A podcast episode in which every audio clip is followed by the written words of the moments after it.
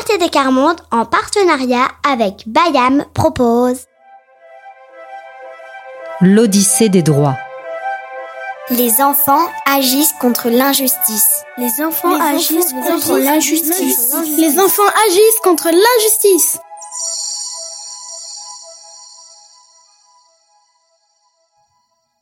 Premier voyage. Un toit pour la nuit et du respect pour la vie. Et voguent longtemps et lentement. Leur petit bateau de papier ne va pas bien vite. Après plusieurs jours, enfin, ils voient au loin une terre et décident d'y accoster.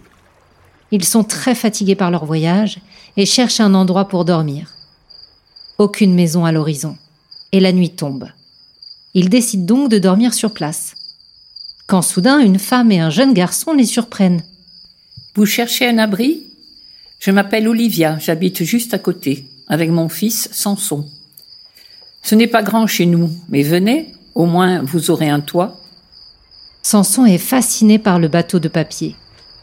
Aude lui explique comment elle l'a plié, puis tous rejoignent la petite maison. Ils sont bien là, au chaud, et pendant qu'ils parlent, Samson sculpte le bois. C'est sa passion. Ils apprennent à se connaître. Olivia leur explique qu'elle ne pouvait pas les laisser sans abri. Il y a longtemps, elle a été obligée de dormir dehors et elle ne supporte pas d'y voir quelqu'un. Elle est membre d'une association qui rencontre des personnes sans abri et les soutient pour qu'elles ne soient pas seules. Le lendemain matin, les deux enfants se lèvent après une bonne nuit de sommeil. Olivia les raccompagne au port et Samson leur offre deux jolies rames qu'il a sculptées. Après de longs au revoir, les deux enfants retrouvent Olef et lui racontent leur aventure. Jolie rencontre. Oui, et tu ne sais pas tout, dit mystérieusement Issé. Olivia nous a raconté une histoire d'enfants à Bordeaux qui ont agi pour changer les choses. Ah bon? Et qu'ont-ils fait? Qu'ont-ils changé? L'un d'eux avait dans ses jeux une figurine Playmobil qui représentait un homme sans abri.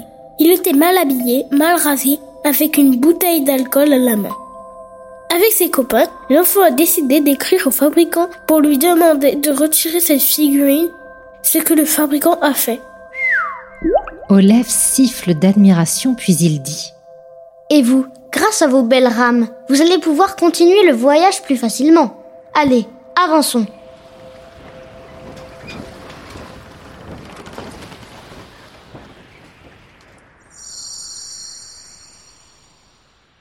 Et toi, tu as peut-être des histoires, des exemples, des idées pour agir et changer les choses.